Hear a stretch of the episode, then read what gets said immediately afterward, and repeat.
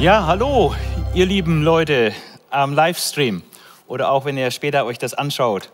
Ich freue mich, heute Abend wieder hier zu sein und euch eines meiner Lieblingsbücher etwas näher bringen zu dürfen, das erste Buch Mose. Jetzt denken vielleicht manche, naja, erste Buch Mose ist ein bisschen sehr alt, ja, ist vielleicht ein bisschen alter Hut äh, oder naja, das ist vielleicht schwer verständlich oder nicht so interessant. Äh, da habt ihr aber völlig euch getäuscht, muss ich sagen. Also ich äh, habe mir oft überlegt, wenn ich auf eine Insel äh, verschlagen werden würde und fünf biblische Bücher mitnehmen dürfte, nur fünf von den 66 Büchern, die die Bibel hat, ja, dann wäre 1. Mose dabei. Also ich würde 1. Mose, Jesaja, Matthäus Evangelium, Römerbrief und Offenbarung mitnehmen. Wenn ich noch ein sechstes mitnehmen dürfte, wahrscheinlich das Buch Hiob. Aber das ist natürlich sehr subjektiv. Aber trotzdem glaube ich, dass das erste Buch Mose eines der wichtigsten Bücher äh, der Bibel überhaupt ist. Denn es ist äh, das erste Buch der Bibel. Äh, der Reformator Calvin hat zur Bibel gesagt, dass es das Buch ist für alle Zeiten und Völker. Und dass es die Heilsbotschaft ist für eine jede Seele bis an das Ende der Welt. Das ist die Bibel. Und das erste Buch Mose ist eben das erste Buch, der, Ein, der Anfang, der Eingang in, in dieses äh, entscheidende Buch äh, der Heiligen Schrift. So, und ähm, Heute geht es um die Botschaft dieses ersten Buches Mose. Was hat das erste Buch Mose uns so im Wesentlichen an Themen und Botschaften mitzugeben? Und da habe ich insgesamt äh, sechs Botschaften, äh, die wir da herausfiltern können. Zum Ersten äh, ist das äh, Buch 1. Mose ein Buch der Ursprünge. Es gibt zahllose Ursprünge oder Anfänge äh, bei diesem Buch äh, und die werden wir uns mal etwas näher anschauen. Dann gibt das äh, erste Buch Mose, wie kaum ein anderes Buch, einen Einblick in die ganz, ganz großen Zusammenhänge der Welt und der Geschichte. Also wir werden da heute noch staunen, äh, welcher riesige Zusammenhang eigentlich da entfaltet wird. Also das Buch großer Zusammenhänge. Und dann ist das erste Buch Mose natürlich ähm, ein Buch der fundamentalen Selbstoffenbarung Gottes. Man kann sich mal immer die Frage stellen, wenn es nur dieses eine biblische Buch gäbe, welche, äh, welche Sicht von Gott, welches Bild von Gott hätte ich eigentlich dann, wenn ich nur das erste Buch Mose hätte als Bibel? Äh, welches Gottesbild würde sich dann auftun?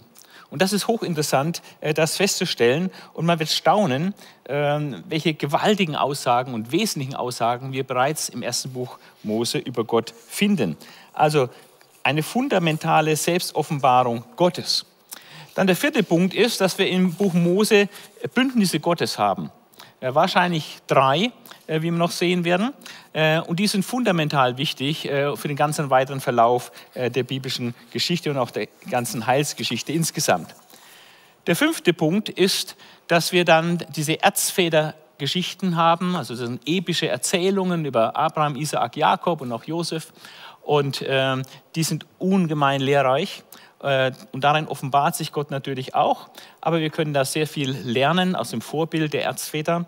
Und das ist also auch so eine wesentliche Botschaft, äh, diese epischen Erzählungen über die Erzväter. Und ein letztes, eine letzte große Botschaft des Buches 1. Mose ist, dass 1. Mose uns sehr viel über Christus zu sagen hat. Es ist also überhaupt eines der alttestamentlichen Bücher, die am meisten Christusoffenbarung schon enthalten. Also lasst euch überraschen, äh, was wir heute äh, anhand des ersten Buches Mose äh, lernen können. Ich beginne jetzt mit dem ersten Punkt. Ähm, die Genesis, also das erste Buch Mose, als das Buch zahlreicher Ursprünge oder vieler, vieler Ursprünge und Anfänge. Das erste Buch der Bibel berichtet nämlich wie kein anderes Buch vom Ursprung der Herkunft und dem Anfang von ganz, ganz vielen Dingen. Vieles, was da geschrieben steht, ist dann zum allerersten Mal passiert oder zum allerersten Mal haben wir hier eine Information. Zum Beispiel vom Ursprung der Schöpfung, dann vom Ursprung des Menschen und auch der Ehe, dann der Ursprung menschlicher Sünde, 1. Mose 3, aber auch dann der Ursprung, der Anfang göttlicher Erlösung, und äh, nach diesen ersten drei Kapiteln, wo diese Ursprünge schon genannt werden, folgt dann die Herkunft diverser Kulturtechniken. Zum Beispiel wird vom Gartenbau gesprochen, von Viehzucht zum ersten Mal in Kapitel 4, Vers 2, vom Ackerbau und vom Städtebau. Es wird von Saiten- und Blasinstrumenten zum ersten Mal gesprochen, sowie von der Erz- und Eisenverarbeitung. Das sind alles so Wegmarken in der kulturellen, geschichtlichen Entwicklung der Menschheit.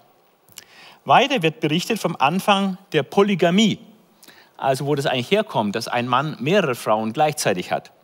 Das war nicht sonderlich löblich und entspricht auch nicht dem ursprünglichen Willen Gottes. Das war der Lamech, der hat es angefangen. Dann lesen wir auch vom Beginn der Jahwe-Verehrung, wie also zum allerersten Mal dann der Name Jahwes angerufen wird.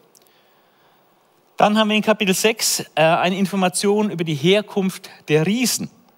Ähm, da werden wir uns selber mal mit ausführlich beschäftigen mit Kapitel 6. Das ist ein hochinteressantes Kapitel. Äh, das machen wir noch in der Zukunft mal. Ausführlich wird dann der Ursprung der jetzigen Erde erzählt. Wenn ich sage jetzige Erde, äh, dann sage ich damit, dass es vor dieser Erde, auf der wir jetzt leben, eine frühere, vorige Erde gab. So sagt es zumindest die Bibel. Nämlich die Erde vor der Sintflut ist die erste oder vorige Erde, die durch die Flut unterging. Und wir leben auf der jetzigen Erde.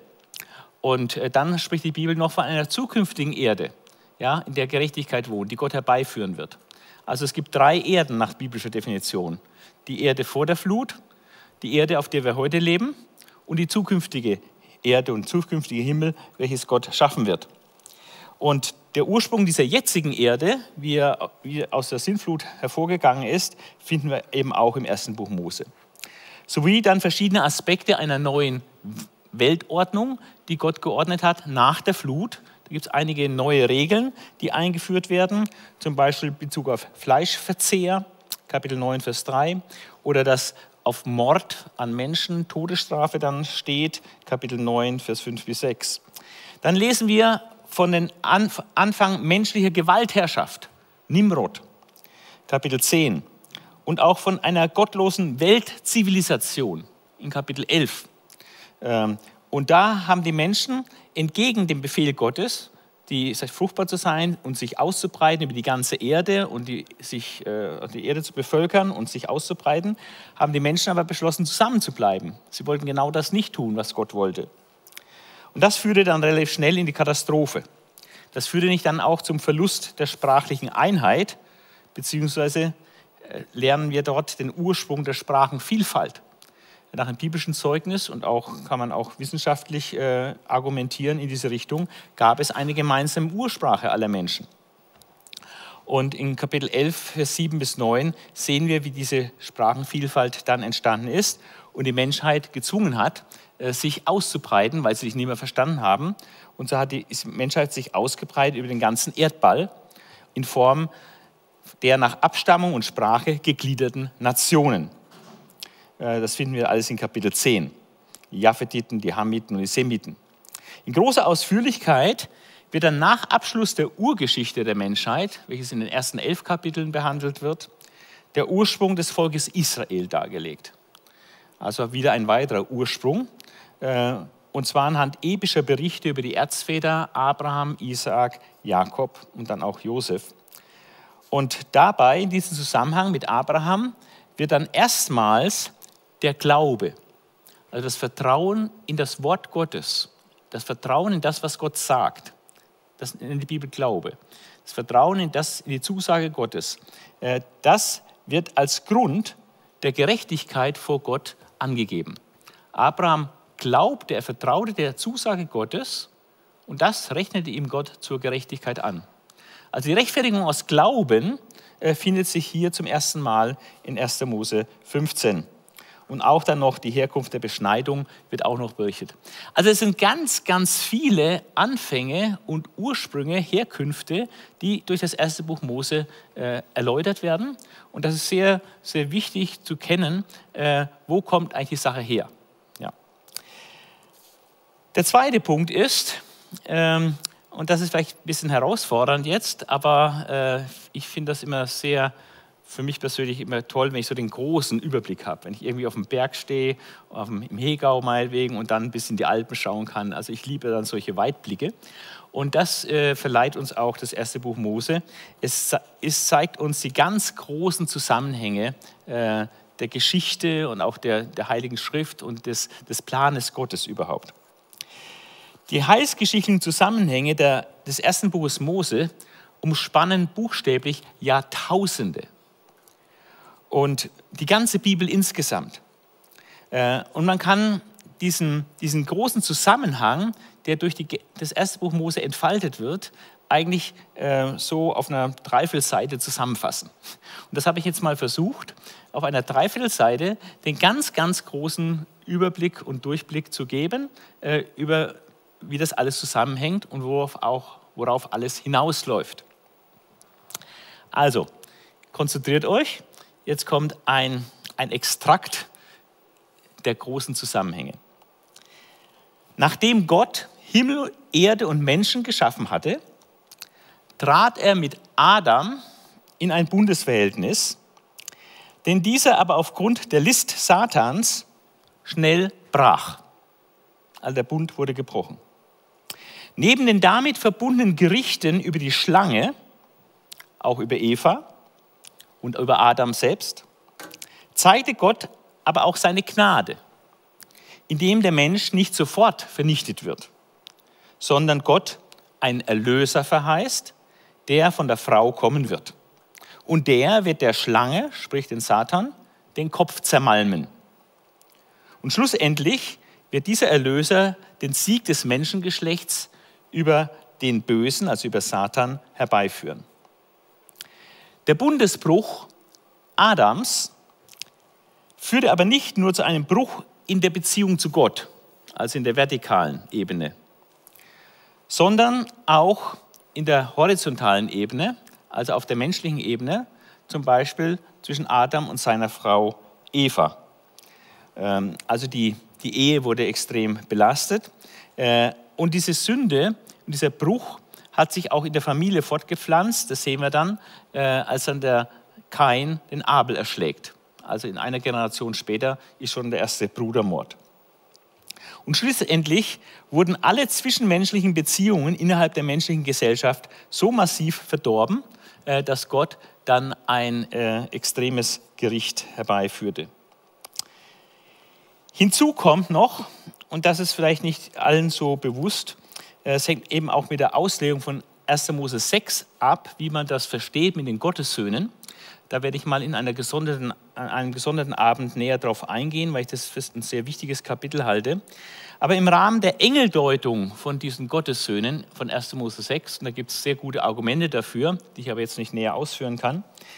Ähm, aber wenn man diese Gottessöhne als Engel versteht, wofür es meines Erachtens sehr gute Gründe gibt, dann haben wir es hier mit einem dämonischen Großangriff gefallener Engel auf die Menschheit zu tun, auf die menschliche Rasse. Und äh, aus dieser Verbindung von diesen gefallenen Engeln und den Frauen äh, sind dann Tyrannen, Herrscher und Gewalttätige oder Riesen hervorgebracht worden oder Gefallenen eigentlich. Nephilim heißt eigentlich die Gefallenen. Was dann zusammen mit der totalen Verdorbenheit der Menschen Gott veranlasst hat, äh, praktisch einen Schlussstrich zu ziehen und die ganze Menschheit zu vernichten in der Sintflut, mit Ausnahme von acht Leuten, Noah und seine Familie. Also diese, diese Verdorbenheit äh, der gesamten Menschheit äh, führt zu einem exzessiven Gerichtshandeln Gottes, aber selbst in diesem exzessiven Gerichtshandeln Gottes demonstriert Gott dann seine Gnade, indem er Noah und seine Familie äh, sowie je zwei Exemplare der verschiedenen Tierarten in einer Rettungsarche vor dem Untergang bewahrt. Und mit diesem Überrest an Menschen und Tieren äh, macht Gott einen Neustart, ja, äh, ein Reset praktisch äh, für die Schöpfung. Und äh, wir befinden uns dann auf dieser jetzigen Erde nach der Flut. Und diese, dieser Neustart der Schöpfung, äh, nachdem Gott diesen vorgenommen hat, versieht er diese Schöpfung auch mit einer umfassenden Bestandsgarantie im Rahmen des Noachitischen Bundes. Aber schnell zeigt sich, dass die Natur des Menschen trotz dieses massiven Gerichts äh, nicht geändert wurde im Prinzip. Ja. Die verdorbene Natur des Menschen wurde durch das göttliche Strafgericht der Sinnflut nicht grundlegend geändert, sondern die Menschheit in ihrer Rebellion, also, also die Menschheit verharrt in ihrer Rebellion gegen Gott. Und anstatt sich gemäß dem göttlichen Gebot auszubreiten über die ganze Erde und die Erde zu erfüllen und äh, sich äh, komplett über die Erde zu verteilen, äh, bleiben sie beieinander und ähm, vereinigen sich in der Ebene von Shinea und bauen sich eine Stadt mit einem Turm, der bis an den Himmel reicht. So heißt es dort. Äh, und das ist wohl gedacht als eine Andockstelle für die Götter. Da kann man ähm, mit historischen Hintergründen argumentieren, äh, was ich jetzt aus Zeitgründen nicht, nicht machen möchte. Äh, aber ich habe da diese Information. Also, dass das einen heidnischen Aspekt hat, ähm, dass man hier praktisch die Götterwelt, die unsichtbare Welt anzapfen möchte, als Kontaktstelle in das Okkulte hinein. Und Gott zerschlägt diese Rebellion mit dem Turmbau zu Babel mit einem neuerlichen, massiven Gerichtshandeln, indem er die Sprache der Menschen verwirrt. Ja, die einheitliche Sprache, die noch da war bis dahin, wird verwirrt, sodass die Leute sich nicht mehr verstehen. Und so werden die Menschen in Sprachgruppen unterteilt und gehen fortan als Nationen in verschiedenen Sprachgruppen und Volksgruppen. Dann werden sie über die Erdoberfläche zerstreut. Und nach diesem Gericht beim Turmbau zu Babel und dieser Zerstreuung der Menschheit über die ganze Erde ändert Gott seine Strategie, wie er mit den Menschen umgeht, grundlegend, indem er die Nationen vorübergehend dahin gibt. Äh, das lesen wir auch in Römer 1, dass die Nationen in ihrer Sünde dahingegeben sind. Ähm, und Gott hat diese Nationen den Elohim unterstellt, äh, nach 5. Mose 32 und auch Daniel 10 sehen wir etwas davon. Das ist auch ein ziemlich kompliziertes Thema, ähm, wo ich jetzt nicht näher darauf eingehen möchte, äh, aus Zeitgründen. Ähm, aber Gott konzentriert sich jetzt nicht mehr auf die Völkerwelt, das hat er praktisch anderen Herrschern, Engelherrschern auch unter, äh, übergeben. Daniel 10 spricht zum Beispiel von Engeln über die Könige von Griechenland oder die Engel über das Königreich von Persien. Also da gibt es äh, Herrschaften in der unsichtbaren Welt, die irgendwelche Verantwortung haben für Völkerschaften. Und Gott konzentriert sich dann auf ein Volk. Und an ihrer Stelle, also Gott tut die Nation praktisch jetzt beiseite und macht einen geistlichen Neustart, indem er jetzt einen Menschen erwählt, nämlich den Abraham der hat jetzt keine besonderen Qualifikationen wie der Noah, der fromm war und deswegen bewahrt wird in der Sinnflut. Abraham hatte keine Qualifikation, er wird einfach von Gott erwählt. Er war Götzendiener, war nicht besser als andere. Und Gott erwählt aber den Abraham und macht mit dem Abraham etwas Neues. Er erwählt Abraham zu seinen Bundesgenossen, um aus ihm ein neues Volk zu schaffen, ein Eigentumsvolk für Gott sich aufzubauen.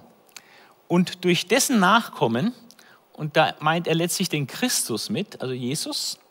Durch dessen Nachkommen will er schlussendlich, und das ist das Entscheidende jetzt, alle Nationen der Erde segnen. Also Gott hat es nie aus dem, aus dem Blick verloren, dass er die Welt und die Nationen äh, segnen möchte und retten möchte. Er hat bloß die Strategie geändert. Bis 1. Mose 11 hat er mit der gesamten Menschheit gehandelt, in Gericht und Gnade. Aber nach dem Turmbau zu Babel hat er die Strategie geändert und er wählt sich jetzt den Abraham raus, um durch den und dessen Nachkommen einen Einfluss auf die Nationen zu gewinnen und die Nationen zurückzugewinnen. Und somit ist die Rückgewinnung der Nationen zum Gehorsam gegen Gott, das ist ein ganz wichtiger Satz, die Rückgewinnung der Nationen zum Gehorsam gegenüber Gott ist als ein klares Ziel der Geschichte Gottes mit den Menschen ausgerufen. Also es ist wirklich das erklärte Ziel Gottes, die Nation, die gesamte Welt quasi in den Gehorsam gegenüber Gott zurückzubringen. Und das ist ein Thema, wo wir unzählige, also mehr als ein Dutzend Stellen haben in der, in der Schrift verteilt, äh, die das zeigen, dass das das Ziel Gottes ist. Ich will mal einige Stellen lesen, weil es extrem wichtig ist, dass wir das verstehen, was das Ziel Gottes mit der ganzen Geschichte ist und auch worauf es letztlich hinausläuft. Dass nämlich tatsächlich die Nationen sich Gott äh, beugen werden. Nehmen wir mal äh, Psalm 72, Vers 11 zum Beispiel. Psalm 72, Vers 11, auch ein messianischer Psalm, da heißt es, alle Könige werden ihn anbeten, alle Heiden werden ihm dienen, nämlich dem Christus. Ja. Und dann gibt es weitere Psalmen, Psalm 82 äh, zum Beispiel, Vers 8, ähm, auch so eine Stelle, da heißt es, mache dich auf, o oh Gott, richte die Erde, denn du bist der Erbherr über alle Nationen. Also alle Nationen gehören Gott. Ja. Und äh, Jesaja gibt es dann einige Stellen. Ähm, Habakkuk 2, Vers 14 äh, möchte ich lesen. Äh, die Stelle gibt es auch wortwörtlich auch so in Jesaja. Denn die Erde wird voll werden der Erkenntnis der Herrlichkeit des Herrn, gleich wie Wasser den Meeresgrund bedecken. Also die Erde, gemeint nicht die Völkerwelt, wird voll werden der Erkenntnis der Herrlichkeit des Herrn, wie Wasser den Meeresgrund bedeckt. Steht mehrmals in der Bibel, bei Habakkuk, auch bei Jesaja, Jesaja 11. Und äh, Zephania, einer der ganz düsteren Propheten, der sehr viel vom Gericht spricht und vom äh, Tag des Herrn und so weiter, der hat äh, mehrere so Bonbons oder so Highlights, äh, so Perlen verstreut. Und da will ich euch mal zwei Perlen lesen bei, bei dem düsteren Propheten Zephania. Ja, da heißt es in Zephania 2, Vers 11, furchtbar wird der Herr über ihnen sein, also zum Gericht über die Völker. Denn er wird allen Göttern auf Erden ein Ende machen. Mit welchem Ergebnis? Und es werden ihn anbeten alle Inseln der Heiden, jedermann von seinem Ort aus. Also das das Ziel Gottes, dass er angebetet wird von, der, von allen Völkern der Erde. Zephania 2, Vers 11. Oder Zephania 3, äh, Vers 9. Ähm, denn alsdann will ich den Völkern die Sprache ändern, dass sie rein werde, dass sie alle des Herrn Namen anrufen und ihm einträchtig dienen. Ah, das ist Gottes Plan, dass die gesamte Welt und Menschheit ihm dient. Und äh, das finden wir dann auch im Neuen Testament, Philipper 2, dass im Namen Jesus sich jedes Knie beugen muss, im Himmel, auf Erden, unter der Erde, ja, und Jesus bekennen muss, dass er der Herr ist, ja. Auch in Offenbarung 21, 24 finden wir diese universale Herrschaft Christi. Und es gibt viele, viele andere Stellen. Und ähm, man darf nicht meinen, dass das schon erfüllt ist, indem eine Gemeinde existiert aus allen Völkern, Stämmen, Nationen und Sprachen. Das ist noch nicht die volle Erfüllung dieser Verheißungen. Denn die Bibel spricht sehr deutlich davon, dass alle Nationen und überall die Nation, nicht nur einzelne Errettete aus den Nationen, sondern ganze Völker aus, aus der ganzen Welt ihm dienen werden. Und das wird dann wohl in der sichtbaren Herrschaft Christi der Fall sein, wenn er wiederkommt in Macht und Herrlichkeit, um dann sein Reich sichtbar aufzurichten. Also das ist das große Ziel Gottes mit den Menschen, alle Nationen, die jetzt so dahingegeben sind in Sünde, ähm, durch den Nachkommen Abrahams, nämlich durch Christus, äh, zum Gehorsam gegenüber Gott zurückzuführen. Und das ist die große Erzählung, das ist dieser große Zusammenhang, das biblische Narrativ, die große Erzählung, die der göttlichen Wahrheit entspricht und uns Menschen vorgibt, wie die Welt als Ganzes mit Gottes Augen gesehen werden muss. Und wenn wir so auf die Völker schauen, ähm, dass es Gottes Absicht ist, dass sie sich ihm unterwerfen und ihm gehorchen, dann kann man ja kein Rassist sein. Ja? Da kann man ja nur positiv jedem Menschen jedem Volk gegenüberstehen und sie lieben und versuchen, ihnen zu helfen, ihnen zu dienen, damit sie Christus erkennen. Ja? Also das ist sehr, sehr wesentlich, diesen großen Zusammenhang äh, zu sehen. Genesis, 1. Buch Mose hilft uns dazu. Der dritte Punkt, der ist auch sehr wichtig, das erste Buch Mose als eine fundamentale Selbstoffenbarung Gottes. Also Gott, Gott gibt sich zu erkennen ähm, und Gott hat kein Dogmatikbuch geschrieben. Das sind die zehn Eigenschaften Gottes. Erstens, zweitens, drittens. Und das bedeutet das und das. Also kein theoretisches Lehrbuch über die Eigenschaften, über das Wesen Gottes, sondern Gott hat uns Geschichte in die Hand gegeben. Wir können jetzt sehen, was er getan hat, wie er wirkt, wie er mit Menschen umgeht, wie er handelt. Und daran Daraus können wir Gott erkennen. Und da ist das erste Buch Moses so extrem lehrreich. Wie jedes Buch der Bibel leistet auch das erste Buch Mose seinen Beitrag zur Selbstoffenbarung Gottes.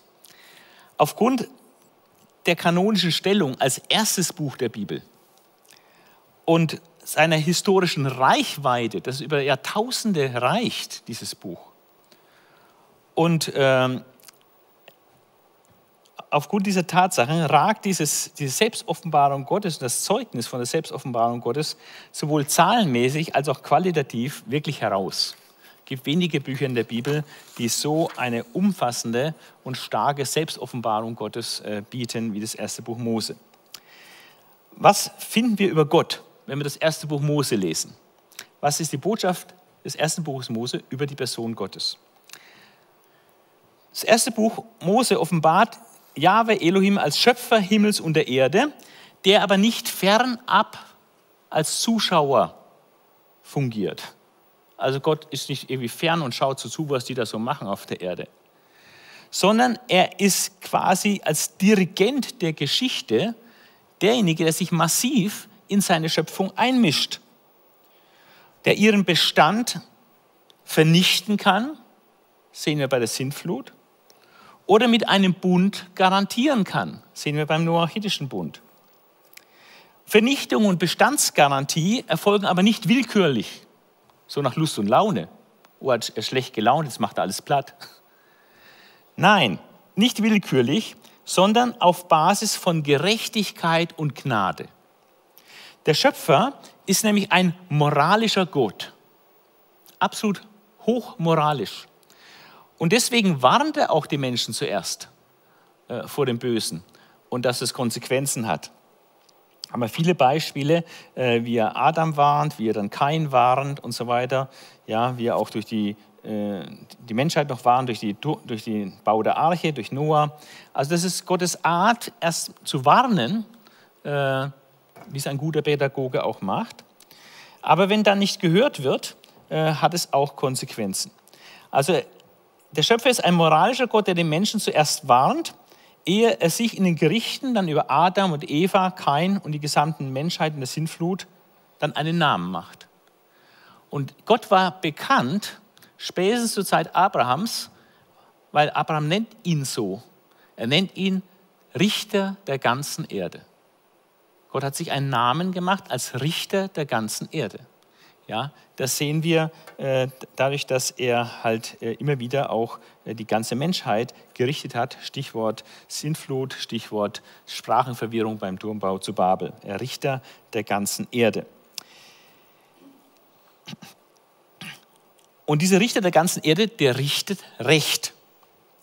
Gleichzeitig demonstriert Gott seine Gnade an dem gefallenen Menschenpaar Adam und Eva. Auch an dem Brudermörder Kain zeigt Gott Gnade.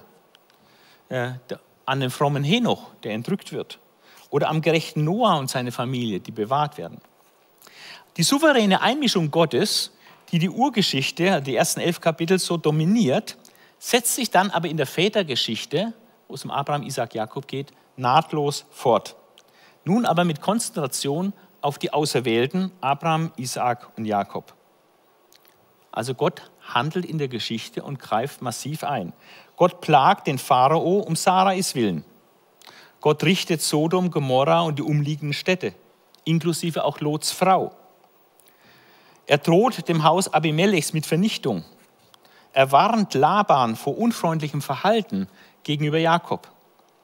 Gleichzeitig demonstriert er seine Gnade an Abraham, indem er ihm den Sieg gibt in der Schlacht mit den Königen, indem er sein Gebet erhört welches er zugunsten Lots betet. Äh, bei der Brautwerbung für Isaak lässt Gott es dem Knecht gelingen. Auch das ist Gnade. Äh, dann segnet er ähm, Abraham, auch den Isaak und den Jakob. Und er ist es, dieser Gott, der Sarai, Rebekka und Rahel zunächst die Leibesfrucht, also das Kinderkriegen verwehrt, aber dann ihnen doch äh, Kinder schenkt. Also er versagt das zunächst und dann macht er sie doch fruchtbar. Gott handelt aber nicht nur lokal im Leben einzelner Menschen, sondern auch regional oder global, indem er während einer siebenjährigen Hungersnot die Welt durch Josef rettet. Obwohl die Brüder äh, sich mit dessen, mit dessen Verkauf ja Böses im Sinn hatten, hatte Gott einfach einen höheren Plan und das alles benutzt, um, um Rettung zu schaffen für viele Völker und Menschen. Somit zeigt sich die Einmischung Jahwes in seine Schöpfung im großen Stil, aber auch im kleinen, im Lauf der Geschichte, aber auch im Leben von einzelnen Menschen. Dass Gott die Welt regiert und die Geschichte lenkt, wird besonders deutlich in den drei großen Geschichtsprophetien der Genesis. Zuerst zeichnet Gott durch Noah in groben Zügen die zukünftige Entwicklung der Menschheit ähm, nach ihrer politischen und religiösen Bedeutung. Das ist eine etwas äh, schwierige, äh, nicht leicht zu, zu erklärende äh, Verheißung dort in 1. Mose 9, Vers 25 bis 27. Aber äh, ich denke, dass Delisch und andere Ausleger äh, das recht durchschaut haben und hier eine klare Sinnaussage sehen, äh, wie Gott hier ähm, eben bestimmten Volksgruppen bestimmte Aufgaben politisch und religiös zuteilt. Dann haben wir eine Geschichtsprophetie an Abraham. Hier offenbart Gott dem Abraham, äh, was so die nächsten 400 Jahre äh, passieren wird, äh, nämlich die 400-jährige Gefangenschaft Israels in Ägypten, inklusive Exodus und Landnahme, also Auszug aus Ägypten und Landnahme des Landes Kanaan, ehe er dann durch Jakob zur letzten großen Geschichtsprophetie anhebt, äh, im ersten Buch Mose, an dessen Lebensende Jakob dann die Eigenart und Zukunft der Stämme Israels enthüllt, in Kapitel 49.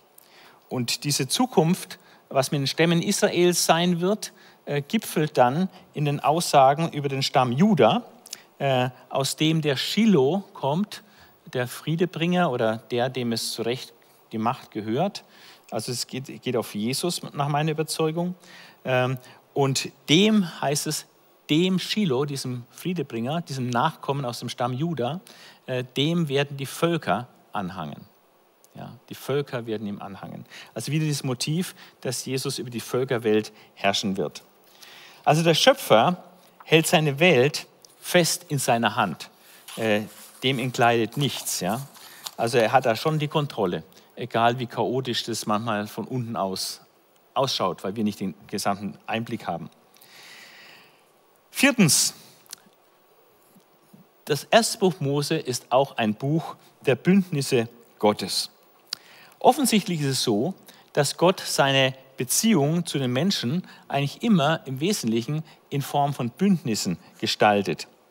Und äh, da gibt es formale Bestandteile, das sogenannte Bundesformular, das dann auch in antiken Vasallenverträgen begegnet. Und äh, das hat dann verschiedene Elemente, eine Präambel, eine Vorgeschichte, es gibt dann Vertragsbestimmungen, einen Zeugenaufruf, Fluch und Segen, eine Bestätigung des Vertrags, ein Bundeszeichen, ein Bund kann erneuert werden. Das sind solche Formulare oder Elemente eines solchen Bundes, die dann immer wieder auch in der Bibel zu finden sind, ähm, sowohl also in der bei antiken Vasallenverträgen als auch eben bei biblischen Bündnissen, äh, äh wo Gott Bündnisse eingeht. Der, die Wurzelbedeutung, also der, die eigentliche ursprüngliche Bedeutung des Begriffes Bund, hebräisch Berit, ist umstritten. Aber inhaltlich geht es bei einem Bund eindeutig um ein Gemeinschaftsverhältnis. Ein Gemeinschaftsverhältnis von zwei Partnern mit verschiedenen Rechten und Pflichten. Und dieser verpflichtende Charakter dieses Bundes wird dann in einer feierlichen Zeremonie besiegelt. Dann gibt es einen zweiseitigen Bund, wo beide Partner Verpflichtungen eingehen. Und es gibt auch eine einen einseitigen Bund, äh, wo nur ein Partner eine Verpflichtung eingeht, also einseitig. Ähm, Bundespartner stehen auf Augenhöhe oder häufig auch in einem ober- und untergeordneten Verhältnis. Und letzteres ist natürlich immer dann der Fall, wenn Gott im Spiel ist, ist klar, ist er übergeordnet.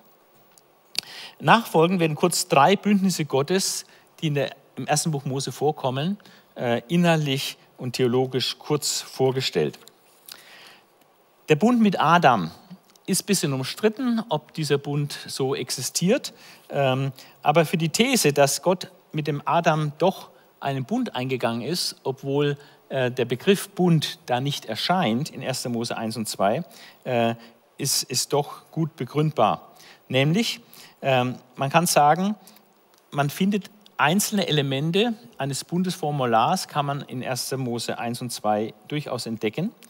Äh, dann vor allem die Tatsache, dass Gott sein Verhältnis zu Menschen immer in Form von Bündnissen äh, ordnet. Wir haben dann ganz, eine ganze Reihe von Bündnissen in der Bibel, der Bund mit Mose auch, Bund mit David, der neue Bund, Bund des Friedens, palästinensischer Bund und so. Also gibt es äh, noachitischer Bund. Also das ist sehr typisch für Gott, äh, sein Verhältnis, die Beziehung zu Menschen in Bündnissen zu äh, ordnen. Und dann gibt es in Hosea 6, Vers 7 eine interessante Stelle, da heißt es, sie haben den Bund übertreten wie Adam. Woraus dann folgt, dass Gott mit Adam einen Bund geschlossen hat, den eben Adam übertreten hat. Diese Lesart ist umstritten. Äh, da gibt es dann auch verschiedene Meinungen, wie dieser Bibeltext im Hebräischen eigentlich zu übersetzen ist. Aber eine meines Erachtens gut begründete Meinung ist äh, hier so zu übersetzen, sie haben den Bund übertreten wie Adam das wäre dann ein Hinweis darauf, dass äh, Gott einen Bund mit Adam äh, geschlossen hatte. Und dieser Bund mit Adam basierte auf Werke. Adam musste was tun. Wenn du gehorsam bist, ja, dann steht dir alles frei, auch der Baum des Lebens. Ähm, aber wenn du ungehorsam bist und von diesem Baum der Erkenntnis von Gut und Böse nimmst und isst, dann wirst du sterben. Ja. Also das ist eine Sache, die mit Werken zusammenhängt, mit meinem Tun. Dieser auf Werke basierende Bund ist hier heilsgeschichtlich von überragender Bedeutung, weil Adams Bundesbruch äh, ja die ganze Menschheit und Schöpfung berührt und tangiert, hat sie nämlich in den Abgrund gerissen, kann man sagen. Also mit dem Bruch des Bundes durch Adam ist nicht nur Adam selbst ins Verderben gekommen, also in den Tod verfallen, sondern mit ihm die gesamte Menschheit und die gesamte Schöpfung ist auch dem Verderben und dem Tod ausgeliefert worden. Seither ist Adam samt allen Nachkommen geistlich tot und dem leiblichen Tod, Tod hoffnungslos ausgeliefert. Viele Bibelstellen auch im Neuen Testament zu dem Thema. Während die übrige Schöpfung unverschuldet, ohne eigenes Zutun, auch der Vergänglichkeit und Nichtigkeit unterworfen wurde, äh, wie Römer 8, Vers 19 bis 23 sagen, also die ganze Schöpfung durch den Fall Adams auch der Vergänglichkeit, Nichtigkeit unterworfen wurde, aber nicht ohne Hoffnung. Also die Schöpfung darf hoffen auf eine Änderung. Okay, das ist der Bund mit Adam, heilsgeschichtlich durch den Sündenfall dann von herausragender negativer Bedeutung. Der Bund mit Noah in diesem einseitigen, universalen und ewigen Bund geht Gott eine dauerhafte Verpflichtung ein gegenüber Noah, aber auch gegenüber seinen Söhnen und deren Nachkommen und nicht nur gegenüber den Menschen, sondern gegenüber jedem lebenden Wesen auf der Erde, auch den Tieren. Seine Unbedingtheit, also Gott sagt, das werde ich auf jeden Fall machen, seine Unbedingtheit garantiert die Einhaltung unabhängig vom Verhalten der Menschen. Also Gott wird das nicht, äh, den Bund äh, mit Noah nicht äh, canceln, wenn die Menschen jetzt ungehorsam sind, weil der Bund hängt nicht am Gehorsam von Menschen. Gott hat es einfach einseitig versprochen und zugesagt. Kernstück äh, ist das Versprechen Gottes, dass nie mehr alles Fleisch ausgerottet werden soll durch das Wasser der Flut. Und nie mehr soll es eine Flut geben, die Erde zu vernichten. Das wird dann mehrfach so negativ formuliert und dann wird es in Kapitel 8, 22 auch positiv als Bestandsgarantie formuliert. Obwohl diesem Bund eine geistliche Heilsqualität fehlt, also, also keine geistliche Relevanz, äh, dieser, dieser Bund mit Noah, äh, ist diese Bestandsgarantie der materiellen Schöpfung äh, nach dem erlittenen Menschheitstrauma der Sintflut ebenso existenziell wie im heutigen Nuklearzeitalter. Also ich persönlich habe keine Angst vor einem Atomkrieg und einer Totalvernichtung der Erde, weil ich einfach glaube, dass Gott äh, den Bestand dieser Erde garantiert. Dass solange die Erde steht, wird nicht aufhören Saat und Ernte, Frost und Hitze, Sommer und Winter, Tag und Nacht. Äh, Gott wird den Schlusspunkt setzen, wenn Jesus kommt. Also wir haben eine Garantie von Gott, einseitig von ihm festgelegt, dass diese materielle Schöpfung Bestand haben wird die Universalität des Bundes entspricht dann auch der Universalität des Bundeszeichens, Regenbogen, weltweit sichtbar. Ob dieser Regenbogen dann zum allerersten Mal auftrat nach der Flut oder ob er erst mit diesem Bund dann diese Bedeutung als Bundeszeichen erhielt, das ist offen und äh, kann man natürlich darüber diskutieren. Dann der dritte und auch ein extrem wichtiger Bund, vor allem heilsgeschichtlich extrem wichtig, der Bund mit Abraham. Und der findet sich ganz, ganz ausführlich im ersten Buch Mose. Und dieser einseitige und ewige Bund Gottes mit Abraham äh, ist ganz entscheidend, dass wir den verstehen als Christen. Weil wir als Christen kommen da auch drin vor, letztlich. Wir sind auch eingeschlossen in diesen Bund mit Abraham durch Jesus Christus. Dieser einseitige und ewige Bund Gottes verheißt dem Abraham drei Dinge. Land, Nachkommenschaft und Segen. Und dieser Bund, den Gott mit Abraham schloss, äh, der wird dann auch mit seinen Nachkommen Isaak und mit Jakob wiederholt und bestätigt. Und die heilsgeschichtliche Bedeutung dieses Bundes ist absolut fundamental und äh, sie bestimmt eigentlich den ganzen weiteren Verlauf der Geschichte. Ich habe dann so eine Tabelle mal äh, erstellt, äh, das ist die nächste Folie, äh, wo man dann sehen kann, wie viele Bibelstellen äh, zu diesem Bund äh, vorliegen. in dieser Tabelle sieht man dann die drei Patriarchen, Abraham, Isaak, Jakob und jeweils dann die Verheißungen, die sich auf das Land beziehen, auf die Landverheißung, die Verheißung auf die Nachkommenschaft und die Verheißung auf den Segen. Ja, irgendwie kommt jetzt nicht, vielleicht kann sie noch eingeblendet werden, diese, diese Tabelle. Also es sind ganz, es sind Dutzende, Dutzende Stellen, äh, die man hier zusammentragen kann aus dem ersten Buch Mose, wo Gott immer und immer wieder äh, die Landverheißung ausspricht, dann Nachkommenschaft für Abraham, Isaac und Jakob verheißt und dann den, diese Segensverheißung. Äh, was ist innerlich dann damit gemeint? In der Landverheißung geht es um die dauerhafte Zueignung des Landes Kanaan, also des Landes Kanaan, an Abraham und seine erwählte Nachkommenschaft.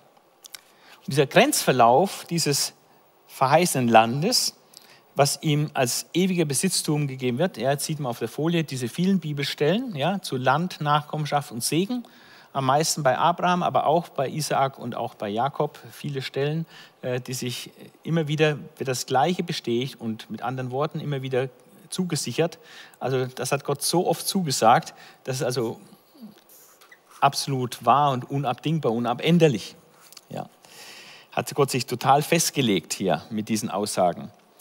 Also in dieser Landverheißung äh, wird dann dieser Grenzverlauf des Landes äh, dann immer präziser, je näher man dann an die Landnahme kommt, immer präziser auch äh, gekennzeichnet, also immer schärfer auch äh, formuliert, äh, was genau da zum Land gehört, je näher die Inbesitznahme rückt.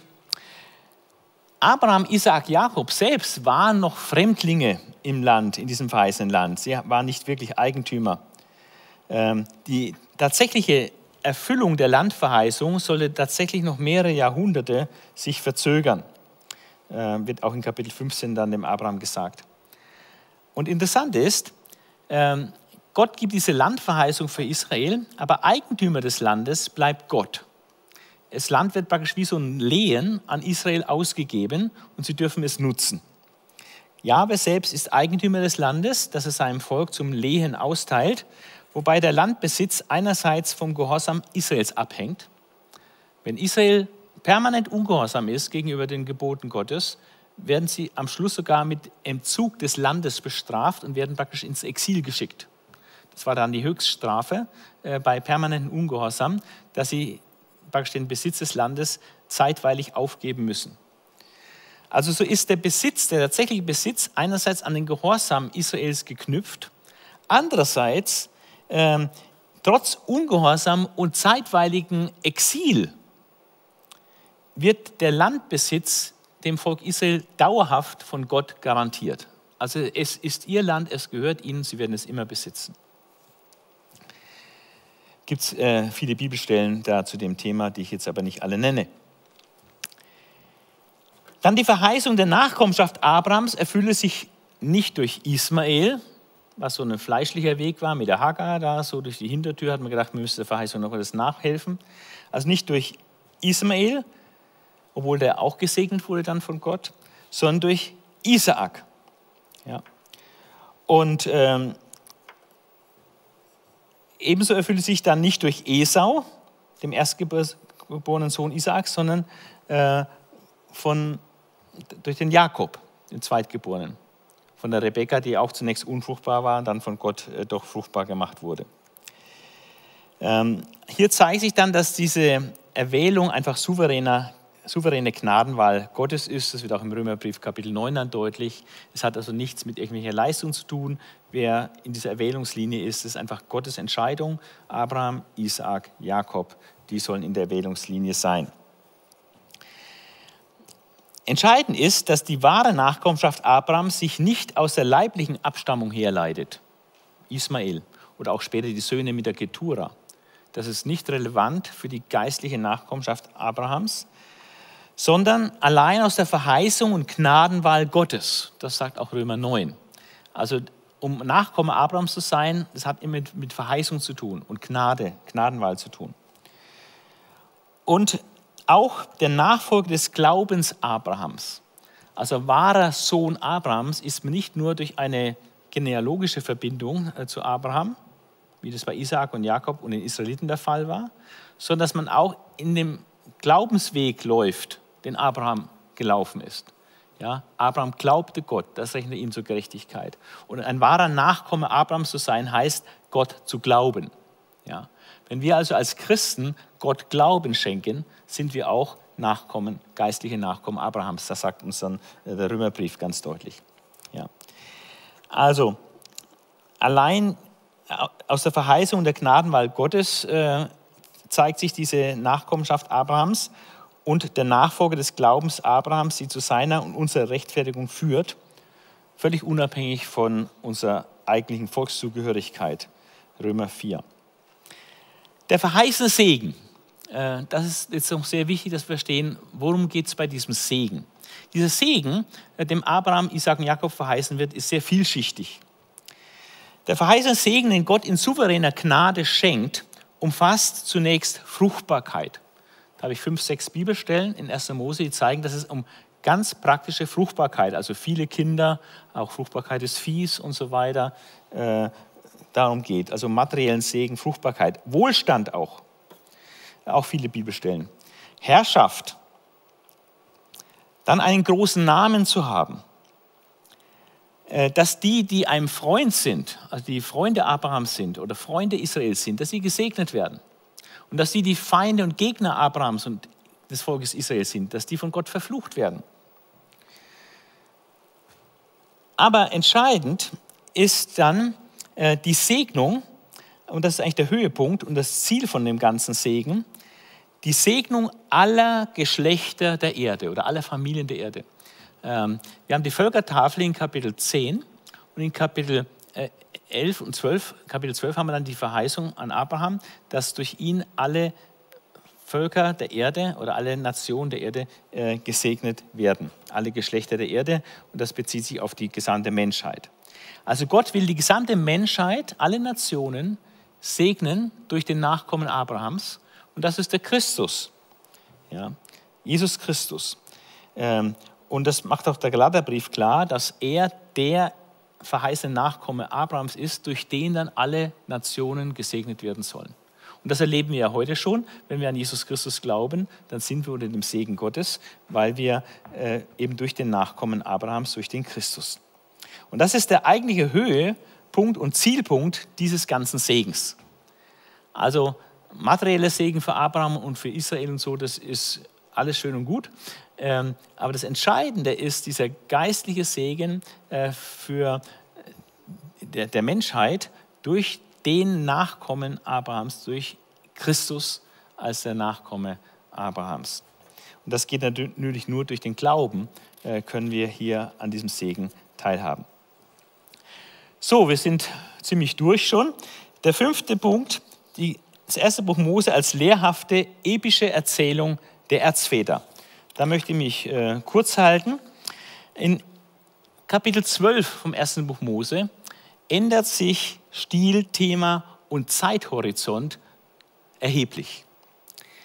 Denn von nun an, ab Kapitel 12, ist nicht mehr die Menschheit äh, und die ganze Welt im Blick, sondern es geht um die Erwählten, um Abraham, Isaak, Jakob und dann auch noch Josef. Die Erzväter Israels stehen im Mittelpunkt und zwar mit circa zehnfacher zeitlicher Vergrößerung gegenüber den Ereignissen von Kapitel 1 bis 11. Man könnte es praktisch vergleichen, dass man in Kapitel 1 eine, eine Landkarte vor sich hat mit dem Maßstab 1 zu 500.000. Ja, da kannst du eine Europakarte haben, Maßstab 1 zu 500.000. Da siehst du halt ganz Europa da auf einer Seite. Ja?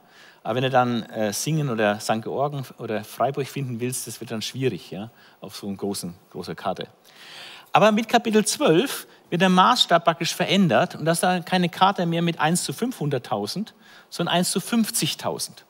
Das ist dann schon so im Bereich der Wanderkarte. Ja? Da ist dann schon jeder, jedes kleine Kraft drauf. Ja?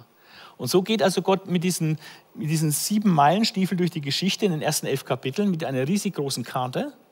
Und ab Kapitel 12 hat er die, die zehnfache Vergrößerung praktisch. Äh, jetzt jetzt wird es ganz langsam, also runtergebrochen auf, auf die Erzväter Abraham, Isaac, Jakob, also mit einer zehnfachen zeitlichen Vergrößerung äh, der, der Ereignisse. Dabei wird die verschlungene Heils- und Erwählungsgeschichte des Volkes Israel, beziehungsweise deren Väter Abraham, Isaac, Jakob und Josef, in geradezu epischer Breite erzählt, woraus dann dieser Gattungsbegriff epische Erzählungen abgeleitet wird, der auch bei Vätergeschichten anderer Völker beobachtbar ist. Es gibt also aber bei den Herkunftsgeschichten von anderen Völkern werden auch lange, lange Erzählungen gemacht über irgendwelche Vorfahren. Das findet sich hier auch. Aber ein ganz großer Unterschied, bei den anderen Völkern werden dann nur glorreiche Erfolge dieser Vorfahren erzählt. Aber bei den biblischen Erzvätern haben wir nicht nur die Stärken und die Erfolge dieser Erzväter, sondern wir haben eine entwaffneten Nüchternheit und Ehrlichkeit äh, auch die Schwachstellen äh, dieser Erzväter hier gebracht. Die Besonderheit der epischen Erzählung im ersten Buch Mose ist nicht nur der spezifisch heilsgeschichtliche Charakter, dass Gott eben diese Leute erwählt, um sich daraus ein Volk aufzubauen, das Volk Israel aufzubauen. Also, dass es einfach auf die Schaffung des Volkes Israel hinausläuft, dieser heilsgeschichtliche Charakter und durch den dann der Christus kommen sollte. Das ist die eine Besonderheit, diese, dieser spezifisch heilsgeschichtliche Charakter bei, bei den Erzvätern in der Bibel. Sondern ähm, der Fokus ist dann auf dem moralischen Gesichtspunkt. Also die Erzväter werden äh, unter moralischem Gesichtspunkt angeschaut. Und ähm, es wird in sehr großer Offenheit, werden Stärken und Schwächen dieser Protagonisten oder Erzväter äh, ausgebreitet. Ja? Und äh, dadurch ihre religiöse und charakterliche Entwicklung nachgezeichnet. Also ich habe da jetzt eine riesige Liste mit Stärken von Abraham, von Jakob äh, und auch äh, von Isaak und so. Kann man viele Stärken finden. Das ist richtig toll. Aber es gibt auch ganz massive Schwächen. Will ich mal kurz ein paar nennen. Weil früher habe ich immer gedacht, der Abraham, oh, Glaubensheld Abraham, da auf, auf dem Sockel, ne, kannst nur aufschauen. Der Mann ist ja äh, nur gut, ja. Aber wenn man genauer hinschaut in die biblischen Berichte, stellt man fest, dass der Abraham nicht nur Schokoladenseiten hat, sondern wie alle Menschen eigentlich auch, äh, auch sehr große Schwachstellen. Und man sagt auch, wo viel Licht ist, ist viel Schatten. Das ist auch bei Abraham so. Da ist sehr viel Licht, aber auch viel Schatten. Wie bei David auch. Sehr, sehr viel Licht, aber auch viel Schatten. Ja. Mord und Ehebruch bei David. Und Abraham ist da auch, äh, hat auch sehr schwere Fehler. Ich nenne mal einige, einige bei Abraham. Ähm, zunächst, wir sehen eine mangelnde Initiative und Trennung von der Familie beim Auszug aus Ur in Chaldea. Gott sagt, er soll in ein Land gehen, das er ihm zeigen wird, aber bleibt da in, in Haran stecken. Er ist auch gar nicht richtig losgegangen, sondern sein Vater hat die Initiative ergriffen. Er bleibt dann in Haran stecken. Ähm, dann verlässt er mal, als die Hungersnot kam, das verheißene Land. Also als ein Soldat, der die Stellung einfach so verlässt, so aus Eigeninitiative, das ist sehr problematisch. Ja? Also Abraham verlässt das verheißene Land, weil er einfach Angst hat. Ja. Ähm, dann äh, ganz schlimm für Abraham, er gibt seine Frau als Schwester aus vor Pharao, was er dann ein riesen Fiasko gibt. Äh, dann nimmt er Geschenke an von Pharao unter völlig falschen Voraussetzungen. Der Pharao denkt, es ist der Bruder, also beschenkt er ihn. Er nimmt die Geschenke, weiß aber, ich bin ja der Ehemann, ich bin ja gar nicht der Bruder und, und all das, ja. Aber keine Skrupel, das, die Geschenke einzupacken, äh, kein Mut zur Wahrheit hier, ja. Es fehlt auch die Initiative zur Aufklärung des Sachverhalts, um den Schaden zu begrenzen.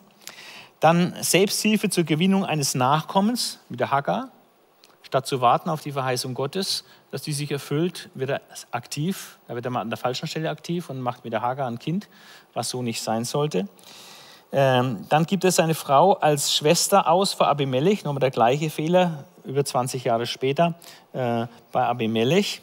Und da wird dann deutlich in Kapitel 20 von 1. Buch Mose, was eigentlich dahinter steckt, warum er seine Frau als Schwester ausgibt. Und dahinter steckt Angst. Die ist schön, die Leute werden mich erschlagen, damit sie meine Frau haben können. Dabei hat Gott ihm doch gesagt, ich werde dich zu einem großen Volk machen. Eigentlich ist es eine Garantie, dass er unsterblich ist, bevor er nicht Nachkommen hat. Ja, aber er hat Angst und vertraut Gott nicht an dieser Stelle. Also wirklich ein Kleinglaube. Also das ist, äh, das ist keine Kleinigkeiten. Gerade diese Rückversicherung mit Sarah ist also wirklich ganz schwerer Tobak, ein ganz großer, großes Versagen. Und das schleppt er über 25 Jahre mit sich rum, dieses Versagen. Aber das ist äh, etwas, was dann abstoßen könnte, sagt, also der Abraham ist ein komischer Typ. Oder es macht ihn sympathisch, dass man sagt, also wenn der Abraham mit solchen Fehlern äh, wenn Gott mit dem Abraham zu seinem Ziel kam und Gott aus dem Leben von Abraham noch was machen konnte, was Tolles, ja, dann habe ich auch Hoffnung für mich ja, oder für dich. Ja, weil äh, dann kann Gott, und ich denke, dass es auch dass die Absicht Gottes ist, so zu zeigen, dass es nicht auf die Superstar von Menschen ankommt, dass Gott aus ganz normalen Menschen mit Stärken und Schwächen ja, etwas Großartiges äh, entwickeln kann über die, ja über die Jahre in einer Glaubensentwicklung. Und das kann man bei den Erzvätern sehr gut sehen. Und ähm, diese, wir sehen auch einfach immer wieder den göttlichen Einfluss im Leben äh, dieser Erzväter und ähm, dieser enorme Realismus und das Zeugnis, wie Gott zum Heil handelt in ihrem Leben, ähm, ist dann sehr, sehr hilfreich, wenn man das liest. Die Erzväter sind somit ein klares Vorbild äh, in ihrem Wandel mit Gott. Man kann da viel lernen, indem man ihre Schwächen vermeidet und ihre Stärken nachahmt. So hat also die Darstellung der Erzväter auch einen klaren pädagogischen Aspekt, pädagogische Absicht, dass wir aus diesen Biografien lernen sollen, wie wir uns verhalten sollen, indem wir ihre Stärken nachahmen und ihre Schwächen vermeiden. Ich komme zum letzten Punkt für heute, äh, die Christologie der Genesis. Das ist der, die sechste Botschaft, äh, die das erste Buch Mose hat, ähm, dass sie uns informiert über Jesus Christus. Äh, eigentlich fast, jede, fast jedes Buch der Bibel, gerade auch im Alten Testament, hat irgendwie etwas zu Christus zu sagen. Es gibt einige wenige Bücher, die das nicht haben, Buch Esther zum Beispiel, aber fast alle Bücher im Alten Testament haben mehr oder weniger Informationen über Jesus Christus.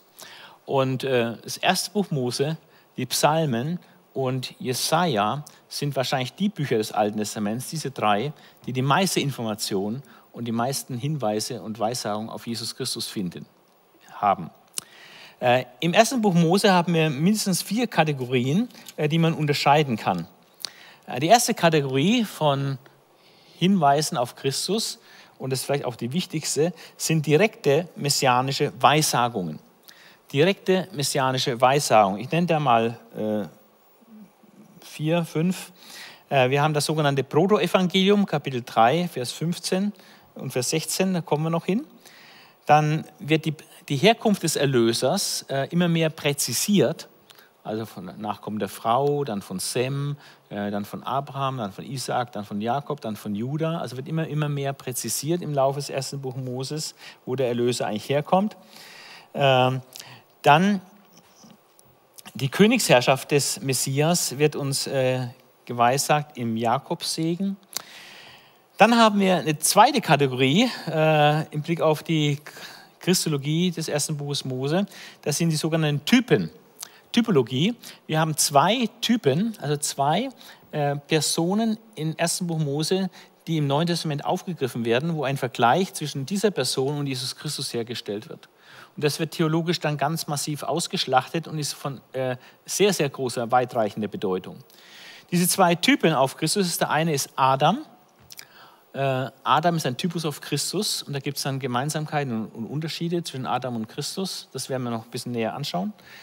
Und dann der, der andere Typus ist Melchisedek, der Königpriester. Melchisedek, der König und Priester gleichzeitig ist. Und Jesus ist ja dann ein Priester nach der Ordnung Melchisedeks, also auch König und Priester gleichzeitig. Aber da gibt es diese zwei Typen nur, äh, die ich auch unterscheiden möchte von sonstigen Vorschattungen oder, oder so Vorbildern auf Christus, die nicht so äh, theologisch so bedeutsam sind und auch so im Neuen Testament so stark ausgewalzt werden. Das ist die dritte Ebene, sind dann diese Vorschattungen auf Christus.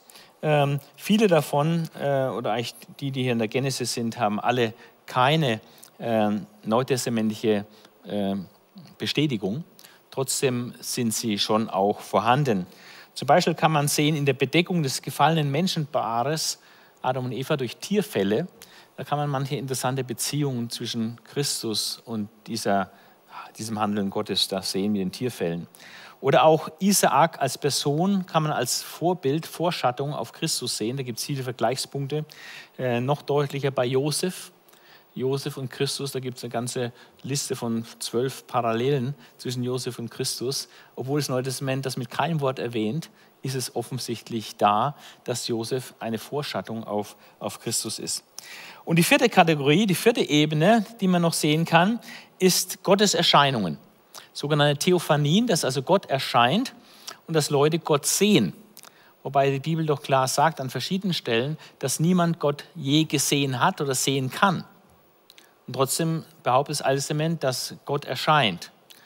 Und äh, eine, meines Erachtens die beste Lösung dieses Problems ist zu sagen, dass diese Theophanien, diese Gotteserscheinungen, die wir im Alten Testament haben, in Wahrheit Erscheinungen von Christus sind, bevor er Mensch wurde.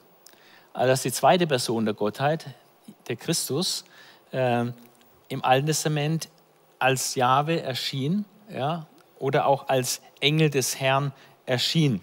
Äh, der Engel des Herrn nimmt eine Sonderstellung ein und nach einer von sechs Theorien dazu äh, ist, nach dieser Logos-Theorie, ist der Engel des Herrn äh, der Logos, also der Christus, äh, vor seiner Menschwerdung. Also das, diese vier Kategorien, ich wiederhole nochmal, dass man sich merken kann, es gibt diese direkten messianischen Weissagen, wo also eine klare Prophetie ist, die sich in Christus dann erfüllt. Dann gibt es diese zwei Typen auf Christus, Adam und Melchisedek.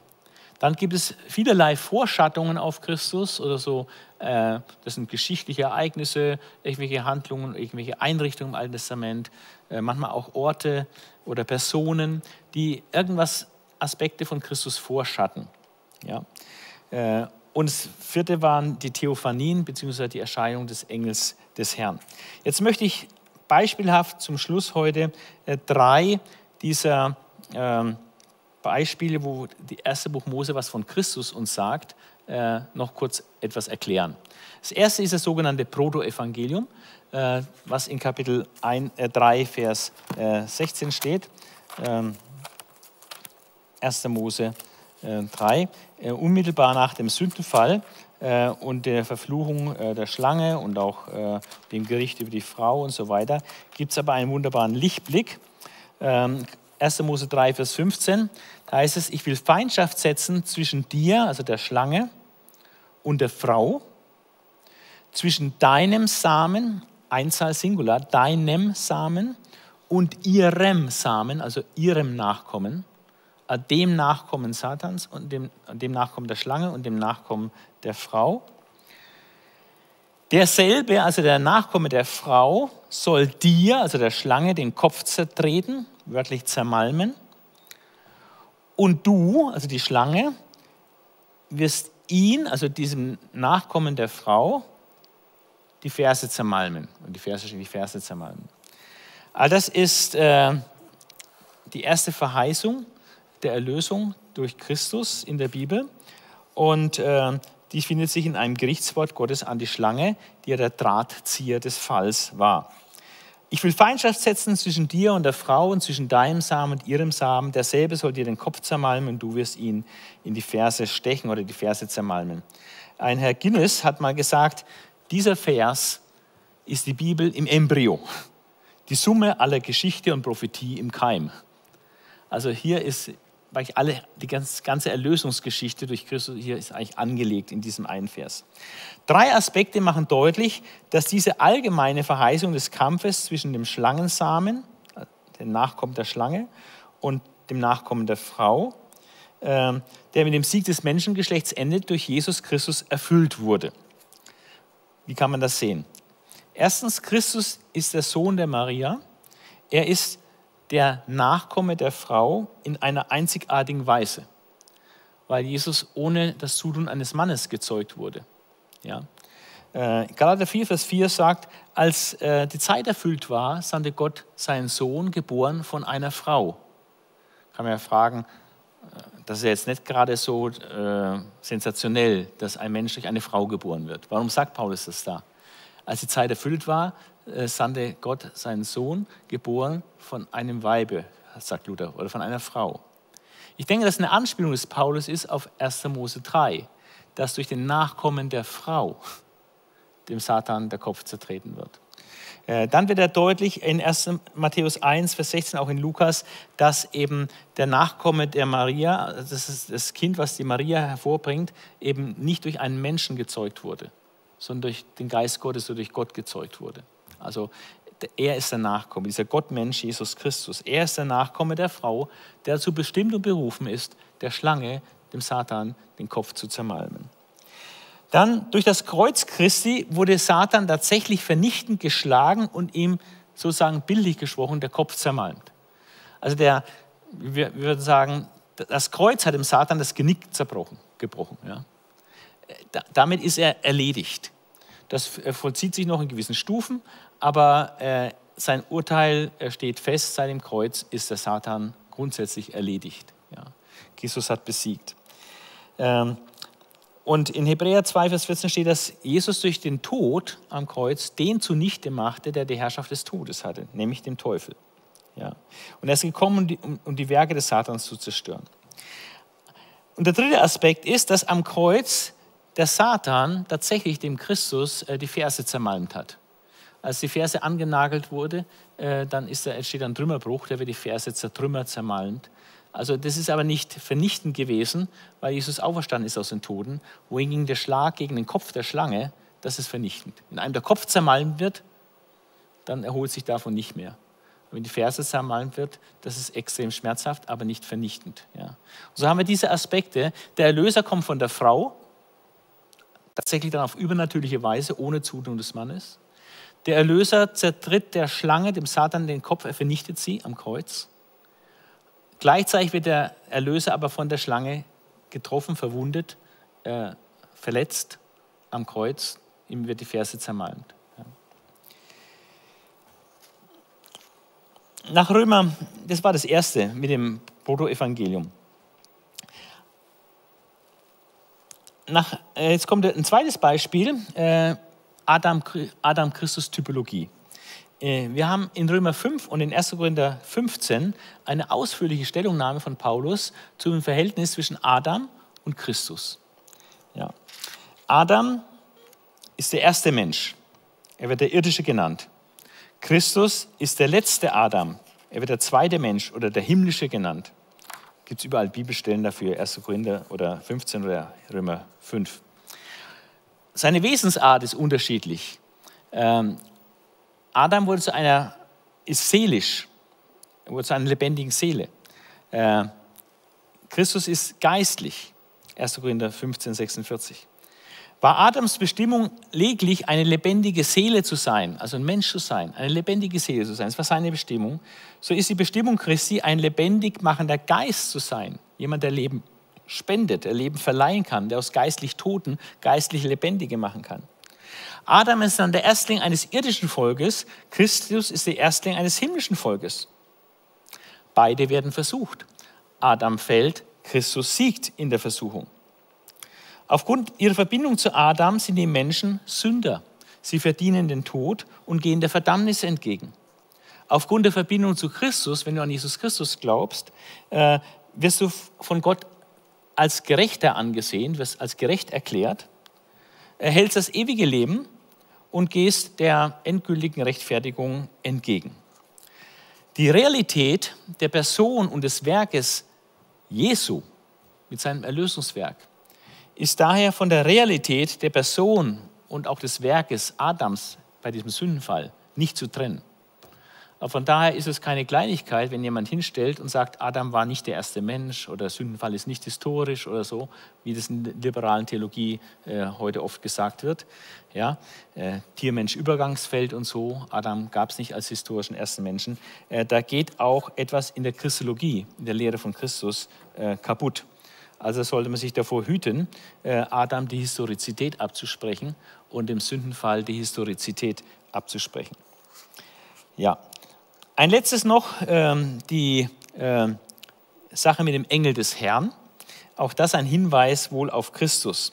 Dieser Engel des Herrn, der in der Bibel im Alten Testament äh, mehrfach vorkommt, vor allem in Mosebüchern, aber nicht nur da, ähm, nimmt der Engel des Herrn ganz eindeutig eine Sonderstellung ein äh, unter den Boden Gottes.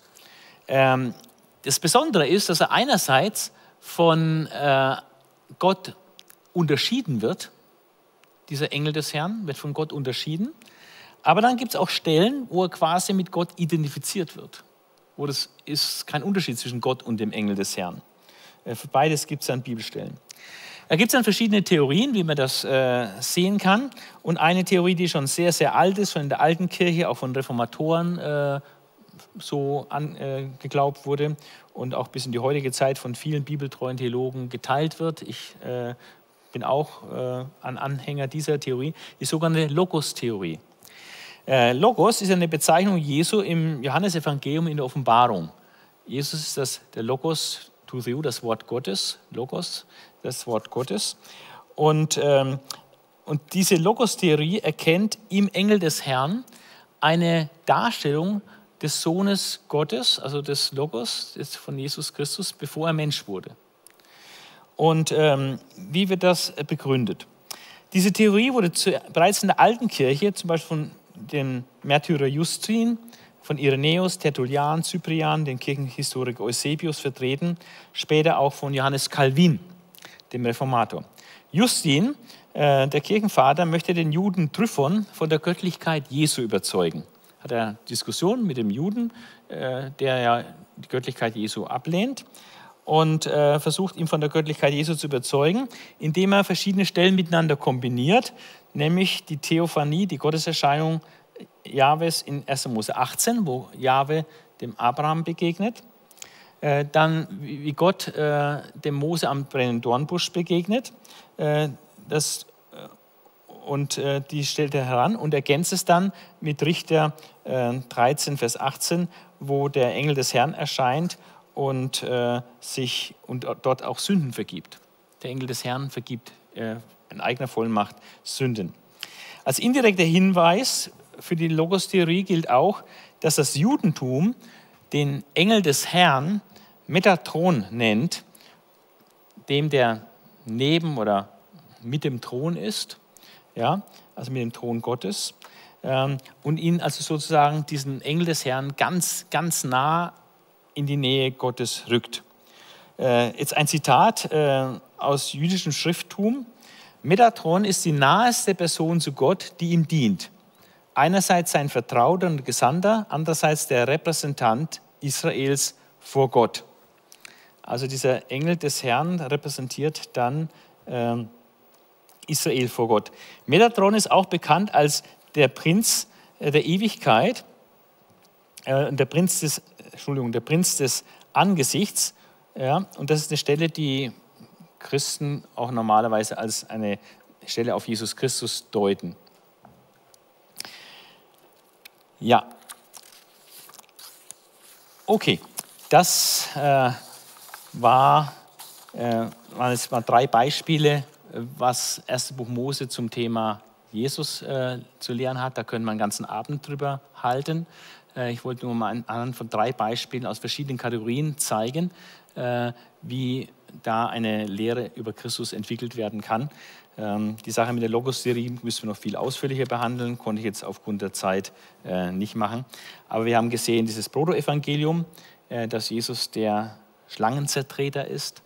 Ja, dann ähm, haben wir Wir sehen den Engel des Herrn und äh, dann das, äh, den Typus Adam als Typus äh, für, für Christus.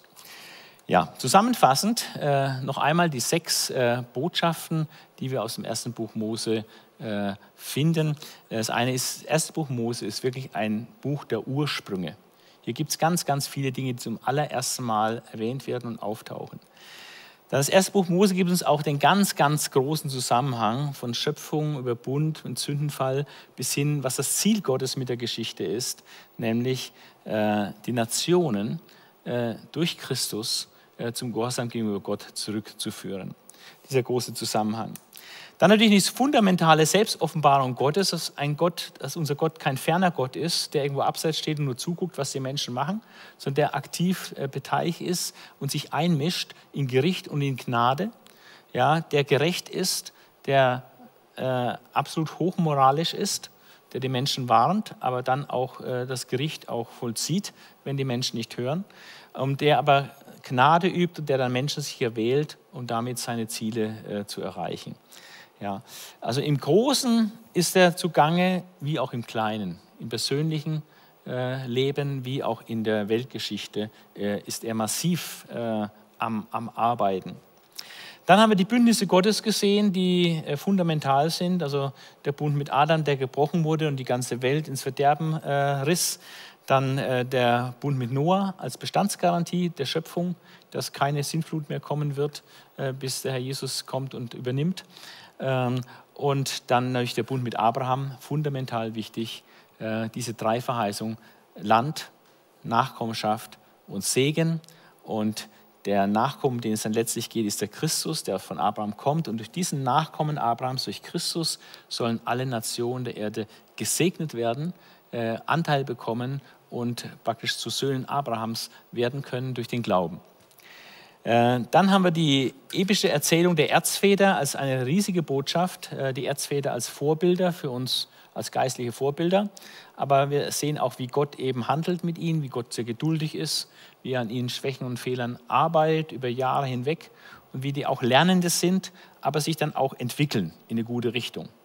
Also bei allen Erzvätern kann man geistliche Entwicklung sehen, dass sie gegen Ende ihres Lebens reifere Persönlichkeiten waren, mit einer stärkeren Hingabe und Gotteserkenntnis äh, als zu Beginn ihres Laufes, ihrer Berufung. So soll es auch sein, auch bei uns, dass wir nicht stehen bleiben, sondern dass wir uns entwickeln und wachsen und äh, Gott kommt mit unseren Schwächen auch klar. Ja, wir müssen aber auch an uns arbeiten lassen. Also das ist sehr, sehr lehrreich, diese epischen Erzählungen der Erzväter. Und dann soll man immer wieder auch darauf schauen, was äh, ist von Christus geweissagt gibt es verschiedene direkte Weissagungen, verschiedene Vorbilder. Äh, man kann ja mal spaßhalber einfach mal gucken, dass man sagt, okay, wo sind die Beziehungen eigentlich zwischen äh, Josef und Jesus? Ja. Da gibt es also mehr als ein Dutzend interessante Beziehungen zwischen Josef und Jesus. Ja, kann man herausfinden. Das ist dann sehr, sehr interessant und, und lehrreich und, und äh, ermutigt uns dann auch Christus zu sehen. Weil Christus ist ja schon immer letztlich das zentrale Thema äh, der Schrift, auch im ersten Buch Mose. So, dann hoffe ich, ich habe euch nicht erschlagen. Ich habe eine Rückmeldung bekommen von einer Familie, wo die, das 14-jährige, 12-jährige und 10-jährige Kind abends vor dem Laptop sitzen und sich das anhören äh, und das spannend finden. Das habe ich jetzt nicht gedacht, dass ich äh, kinderkompatibel hier unterrichten kann, aber offenbar ist es so. Also das äh, kann man ja auch mal ausprobieren mit anderen Kindern noch. Ja. Äh, ich wünsche alles Gute. Wir machen mit Genesis ein bisschen weiter und ich werde äh, am nächsten Montag dann über die ersten drei Kapitel äh, was bringen, über das Thema Schöpfung, auch Schöpfung, Evolution, theistische Evolution, diese, diese Thematik. Und dann zum Thema Sündenfall. Da werden wir dann wirklich die Trickkiste Satans anschauen und den Schnellkurs für Widerstandskämpfer noch mitnehmen, was heute zeitlich nicht ganz gereicht hat. So, dann wünsche ich euch alles Gute und verdaut gut das war schon wieder äh, ja, nahrhafte Nahrung, hoffe ich, ja.